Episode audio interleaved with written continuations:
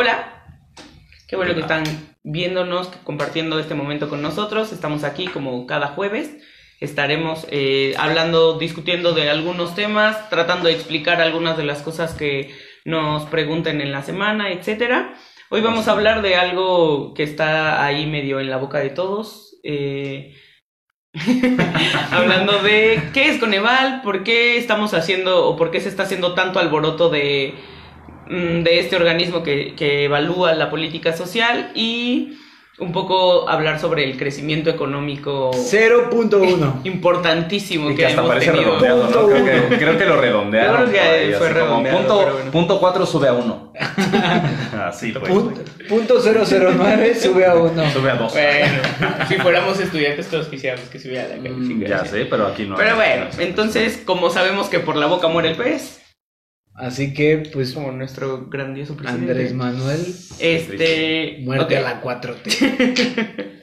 ok, ¿con qué quieren empezar? Pues, ¿Empezamos eh, con Coneval con- o empezamos con Yo digo, yo digo que estaría bien explicar un poco más acerca de lo que son los, los organismos públicos autónomos. Sí, sí, sí. Este, para entender un poquito más, porque finalmente algunos habrá quien entienda que es Coneval o, o habrá escuchado estos días Esta que es. Coneval, pero hay otros que dicen, pues ¿y el Coneval qué? ¿De dónde Como, salió? como ¿Qué nuestro hace? flamante presidente que dice, es que el Coneval mide la pobreza, pero no incide en la pobreza. Pues no, baboso, pues no, no se trata de eso. lo, lo, lo, lo cita. dices, ya sé, ya sé. Entonces, justamente para tratar de, de- de ver qué es lo que sucede con, con estos organismos públicos, entonces yo creo que Tonatiuh es el que debe, debe explicarnos un poco más el trabajo en un organismo público autónomo. Así Entonces. Tonatiuh, vas. ex Dentro. empleado de derechos humanos. Así es, Cuéntanos. era asesor político en la presidencia. Ah, Oigan, a ver, pues. primero que nada, los organismos autónomos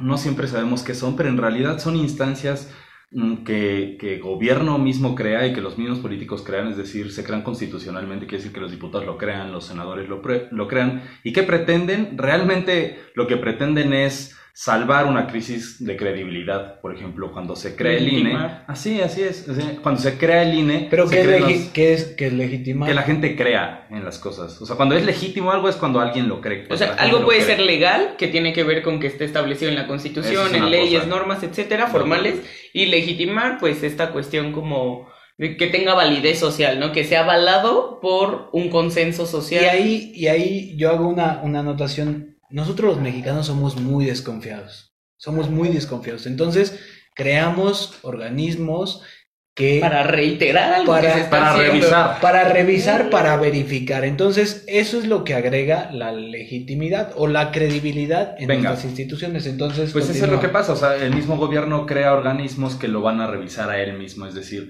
como yo no me puedo revisar a mí mismo, como yo hago las elecciones, pero, pero la gente no, no confía en que yo sea imparcial y que yo no meta mis manos, entonces voy a cre- crear un Instituto Federal Electoral. ¿Qué va a ser? Va a ser ciudadano, aunque nombrado por los mismos políticos, pero va a ser ciudadano el Consejo y lo que va a hacer es organizar elecciones sin que el gobierno directamente meta la mano. Cuestión de derechos humanos. Creamos las comisiones, las defensorías de derechos humanos que anteriormente eran procuradurías y qué es lo que hacen? Observar que nosotros como gobierno no violemos derechos humanos. Entonces, como, como se vería mal que yo mismo me juzgue a mí, entonces creamos organismos de los cuales sí les pagamos, aparte nombramos a los que, a los que mm, presiden o los que están al frente de estos organismos, pero ellos son los que nos van a regañar a nosotros, nos van a observar a nosotros, nos van a decir qué hacer, nos van a evaluar. Estos organismos son así y la verdad es que es muy difícil trabajar en uno porque esta dinámica política sobre quien te pone son los diputados, quien te pone son los senadores, pues como políticos siempre que esperan que lo responda, claro. ¿sabes? Decía mi, mi anterior jefe que le mandó un saludo, decía, no te pago para que me pagues, y eso es real, ¿no? O sea, ellos en la política siguen creyendo que los organismos... Para que me pegues. No, No te, no te pago para que me pegues. Sí, eso dije. ¿no? para que me, me pegues, sí, eso es, ¿no? O sea, se trata de crear organismos que me revisen y no sean yo mismo para que la gente crea en lo que está pasando. Y lo mismo lo decía el expresidente del, del bueno, el, el secretario general del Coneval, este, el coordinador Director, ejecutivo, director ejecutivo Sí, sí, del Coneval, decía, pues en esos 15 años que yo llevo en, en, en Coneval, pues he perdido muchos amigos porque justamente pasa eso, Esperan eso. de que Sí, esperan que como pues es mi compa, pues no me va a decir que estoy haciendo las cosas mal, entonces pues ahí Un saludo Ahí- a Giovanni que nos está viendo. Claro, nos saludos, Jovas. Entonces, justamente pues es eso. Pero, ¿qué es Coneval, Shanat? Ok. Bueno, Coneval es el Consejo Nacional de Evaluación de la Política Social. Eh, se creó hace pues unos 12, 15 años. eh, en este sentido de hacer una evaluación de los programas sociales, la incidencia que tenía, pero también como de ir buscando eh, crear un método multidimensional de medición de la pobreza. Ahí es cuando surge Coneval. O sea, Coneval surge porque la Ley General de Desarrollo Social, perdón si todo esto suena como muy técnico, pero pues habría que explicarlo como así, eh, in- instruye al Ejecutivo Federal a crear un, un órgano eh, constitucional autónomo que pueda hacer esta, esta evaluación. Coneval se ha ido reformando con los años, Coneval eh, hace distintos tipos de evaluaciones, eso ya algún otro día lo comentaremos, qué tipos de evaluaciones existen, no, no todos los programas se evalúan igual, ni en todos los periodos se hace igual, pero lo que sí hace Coneval es eh, generar una medición de la pobreza y a partir de eso darnos una explicación de cómo vamos, qué se ha hecho y qué debe mejorar. Ahora, otra cosa importantísima, Coneval no solo lo hace él mismo, contrata investigadores de, sobre todo de, de instituciones públicas como la UNAM, como el Colegio de México, como Flaxo, etcétera, muy académicos que evalúan la política social y solamente se va, da- va guiando. Y ahí es algo que yo cuestionaría, como en esta cuestión de funciones, de, ok, te están pagando o creas un órgano para que haga esta labor, pero aparte este órgano subcontrata a otras personas, expertos, para que hagan la evaluación, digo, es increíble, ¿no? Pero, ¿estás de acuerdo que, que, por ejemplo, o sea, el, el mismo recurso, un experto, pues no te cobra cualquier cosa. Entonces, No, Aparte no es, los o tendrías sea, permanentemente exacto, evaluando, no tendrías es que el- darle planta. ese es el No, no, tema. no, la- eh, justo eso, o sea, la contratación de expertos depende del tipo de evaluación. Una evaluación de, de desempeño, por ejemplo, pues te lleva aproximadamente unos 3, 4 meses, pero pues si vas a contratar un equipo para evaluar impacto, que esas evaluaciones pues, tardan Pero- mucho tiempo, pues tendrás que hacerlo por más tiempo. Pero el asunto es, o la crítica que hay ahora como con esta cuestión, todo inicia porque cambian al, al titular de Coneval. Pero ahí, a ver, ahí, primero antes de que, de que continúes, yo creo que es importante decir que el de Coneval, AMLO sacaba, sacaba números de Coneval. Sacaba en su Todos campaña. sacamos- por eso, claro, todos sacamos. Todos pero sacamos números pero Andrés Coneval. Manuel en campaña, en todo momento, el Coneval, el Coneval, el Coneval. Pero cuando, cuando le dice este Licona, le dice, ah, oye, este, la austeridad está mal planteada porque no va a abatir la pobreza y porque nada más nos están ahorcando en, en términos administrativos. Días después. Bueno, Licona ganaba Ay. eh, 220 mil. No, eso jamás. Él lo aclaró. Él lo aclaró que no ganaba eso. ¿Saben eso qué es, pasa? Eso es, eso es jugar totalmente con, con términos muy, muy absurdos de, de Andrés Pero muy al Andrés Manuel, ¿no? Claro. Cuando- es que saben que creo Una, que Andrés Manuel ha encontrado el, el idioma perfecto para que la gente le crea y es desprestigiar y es decir que formaban parte de la antigua De la dinámica. mafia del poder Y como y todo mundo cosas. está en la idea, o la mayoría de los ciudadanos que votaron estaba en la idea de, de estar en contra de cómo se llevaban las cosas, pues es el discurso que, que ha encontrado. Y otra sobre el Coneval, cada organismo autónomo como estos impacta directamente en un problema público. Cuando sale el IFE en ese tiempo, pues era el 94, era cuando era la crisis de, de la gente no creía quién había ganado. Posterior a eso, hay un cambio, una alternancia en el 2000 política, ¿no? Pero también estos organismos se crean en el 2004, cuando justo empieza una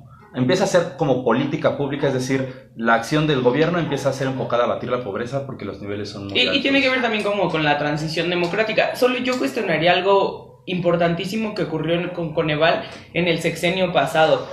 Al final, esta cuestión que hablábamos al principio de dar legitimidad a una acción de gobierno sucedió con Coneval. O sea, al final Coneval se alinea tanto a las acciones de gobierno federal que todo lo hace evaluando el impacto que tiene en la Cruzada Nacional contra el Hambre, que ahora por supuesto que sabemos que fue el- la mayor estafa de la vida. Entonces. ¿De qué te sirve tener un órgano constitucional autónomo que te tiene que revisar cuando te está justificando, eh, o sea, el robo más grande de la historia? Y yo creo que ahí sí, o sea, no hay forma como de defenderlo. Coneval incluyó en todas sus evaluaciones, desde las de desempeño, de 2015, etcétera, para que todos se alinearan de esa forma y justificar una acción, o sea, una política gubernamental.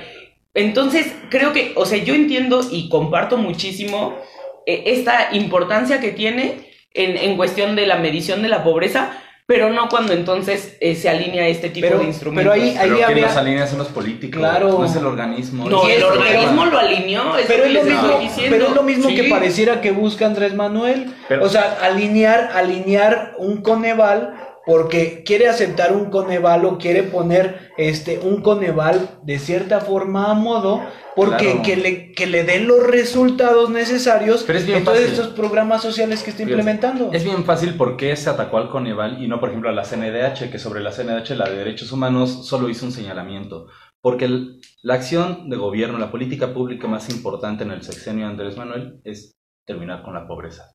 ¿Quién iba a dar los números de pobreza? El Coneval. Entonces, ¿qué vamos a hacer? ¿Por qué no lo quitamos? Porque Pero no, no no es defensa una- de derechos humanos, No. es de pobreza. Entonces, lo vamos a mover para que haya alguien con una mejor estrategia que, que de inicio no evidencie Pero, lo que miren, tengo. no, ¿Por qué no fue la no. A CNDH ver, y por qué sí fue el para- Coneval? Porque el rollo es la pobreza. Para ir, para ir más o menos cerrando, cerrando este tema, este, y lo va- iremos comentando durante la semana o los días que quedan de la semana en, en la página. Pero para ir cerrando, yo creo que hay una crisis en el gobierno de, de Andrés Manuel en el tema de ir en contra de los organismos autónomos. Este, porque está atacando, ha atacado al INE, ha atacado a Coneval. ¿Y saben cuál es? INEGI. Al INEGI, o- obviamente también. Ahorita decía que, que el INEGI se encargue, ¿no? De, de, de hacer algunas cosas, pero pues simplemente es como un absurdo. Entonces, l- más allá de una crítica es al gobierno, y la, la segunda crítica tiene que ver con qué pasaba con todas estas personas que, que en su momento decían y apoyaban tanto a Andrés Manuel y criticaban tanto a los gobiernos y ahora solo se justifican en el decir es que ustedes los que estaban afines a los otros gobiernos eh, son, son unos fifís y son unos neoliberales. Yo creo que son hipócritas porque está, es, es válido, es válido su reclamo en el sentido de, está bien, tal vez en su momento pues no todos reclamaban, ¿no? Pero también es hipócrita decir que antes ustedes sí lo hacían y ahora no lo hacen. Claro. Sí, sí. Bueno, yo, yo diría que hay algo bien importante eh, como en una cuestión más técnica que igual ya después comentaré como un poco más.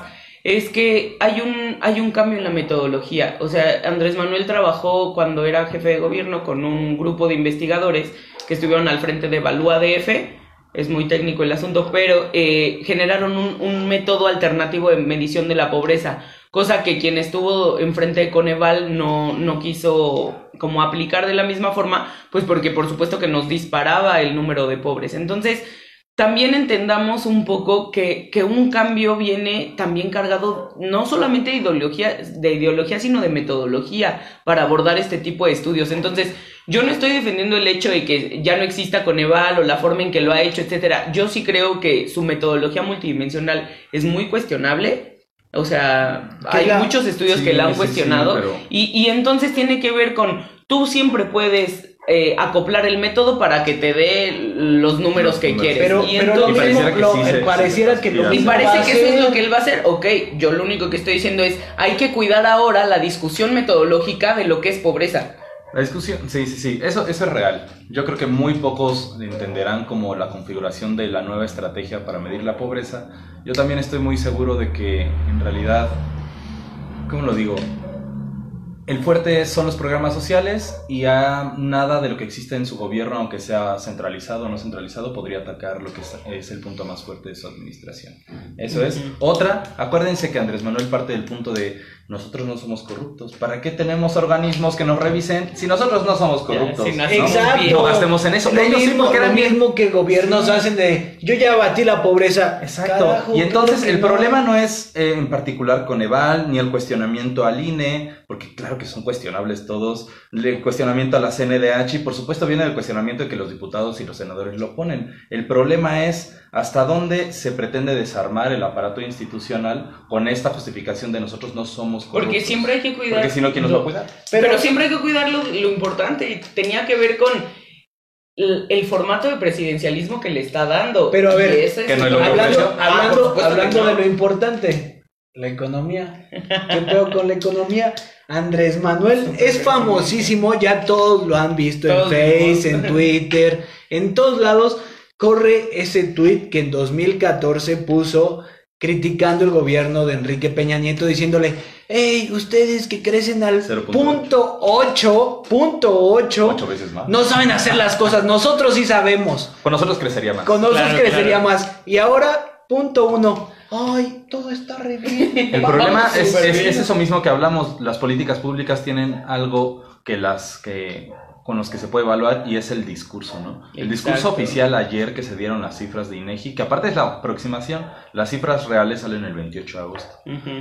Sí, la- sí, sí. el, Aguas. discurso, el discurso fue, vamos creciendo, vamos Como bien. sea, aunque sea un Sí, aunque sea ese una es el décima, problema, pero porque, vamos miren, porque entonces reconfigura el asunto de decir lo que va a pasar en este gobierno es que por más mínimo que sea, Vamos van a usar los medios Pero para ver, decir y la ahí, hay dos cosas. ahí hay dos cosas. Este vato, Andrés Manuel, dijo en campaña, y siéntase defraudados, siéntanse defraudados. es real, es real, aunque te rías. Esos es que real. votaron por Andrés Manuel. Claro, votaron por crecimiento del 4%. No les está dando Bueno, ni, pero a siquiera, ver, a ver, a ver. Ni siquiera el 10%. Ok, y en carajo. ocho meses quieres que nos dé 10. ¡Claro! Ay, pues sí. Pero es que, espérense, que- sería diferente decir, miren, la economía tenía Él dijo la este mentira, comportamiento, este comportamiento, estamos moviendo el aparato de- del Estado mexicano para que funcione mejor, por eso ahora tenemos un, uno- un punto 1%, pero en realidad proyectamos más, no, no, no, el discurso es, vamos muy bien y vamos creciendo. Exacto, Entonces, exacto, eso es lo que le depara a todos, con el un- punto 1%, siéntanse bien. Porque vamos muy bien. ¿Me explico? eh, el pero- problema es el discurso, es lo que están diciendo y, y con lo que hacen sentir que el país avanza la gente que cree en ellos. El problema no es político, el problema sí es real. El problema es no estamos creciendo, se está justificando desde, la, desde el Poder Ejecutivo las malas prácticas y, las mal, y los malos resultados de su gobierno, porque vi- cuando entró Trump y todavía ni tomaba pos- posesión, Estados Unidos tenía un, un cambio en su economía, así definitivamente. No, y ahí cuando hay- entró la subió. Y ahí hay, que por más tener, cuestionado que hay que tener algo bien claro, que vamos creciendo. El punto uno ni siquiera refleja crecimiento en términos estrictos. No. Está sobrepasando por nada el crecimiento cero. Pero también Entonces, es como aguanta. bien fatalista de Pero decir. no, ¿por qué, por qué no dice que estamos en recesión? no, es que no es una recesión, no hay, que caer. no hay- ellos también. ahí hay que- ahí lo hay que hablamos ser- el programa pasado. Ahí hay que ser, ser bien claros, no, no es, no es ni recesión técnica, que es el primer paso a una recesión, pero No lo que sí hay es un estancamiento.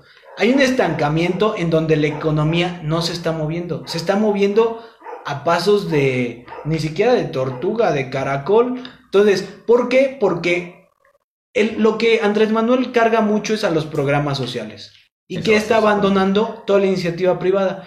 ¿Y cuál es el problema? Que ahorita la discusión también, ahorita que la Fed bajó en, en Estados Unidos, punto 25 su, su tasa de interés. No sabemos de qué estás Bueno, el, el tema en, en términos bien sencillos. La tasa de interés sirve porque entre más alta la tasa de interés, hay más inversionistas metiéndole dinero al Banco de México, a, los- a las instituciones económicas, todo esto. ¿Por qué? Porque su interés crece, su patrimonio crece. Pero entre más interés haya, pues los consumidores, pues no compramos tanto.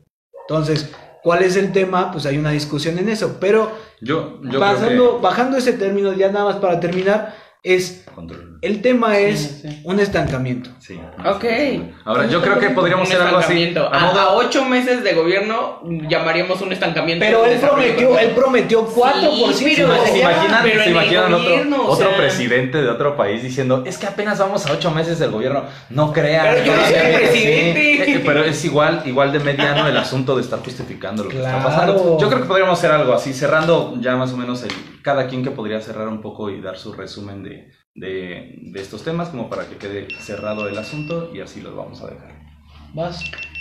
Ok, yo eh, cierro alejándome mucho de la parte económica diciendo mm, hay un replanteamiento en el método de cómo se deben de, no solamente de evaluar, sino de, de hacer las cosas y eso es parte como, como de un cambio de gobierno, no, no un cambio de régimen, pero sí un cambio de gobierno y entonces pues mm, que, la, que la evaluación de la política social jamás vuelva a funcionar para justificar acciones de, de robo así multimillonario como fue la cruzada contra el hambre.